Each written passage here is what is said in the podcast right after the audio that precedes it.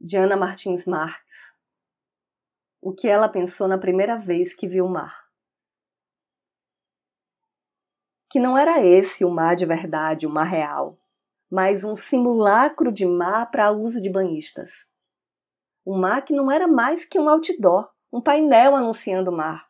Que era outro, não esse, regular, sem monstros, quase doméstico, antimarinho, cheio de crianças e mijo de crianças, onde ninguém se lançaria atrás de mundos desconhecidos.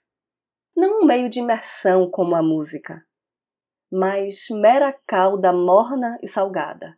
Sopa de mariscos, embora vivos. Pano de fundo cinza azulado para jogos repetitivos em que não ganha ninguém e que só à noite, se tanto, ferve de estrelas e ruge como uma real.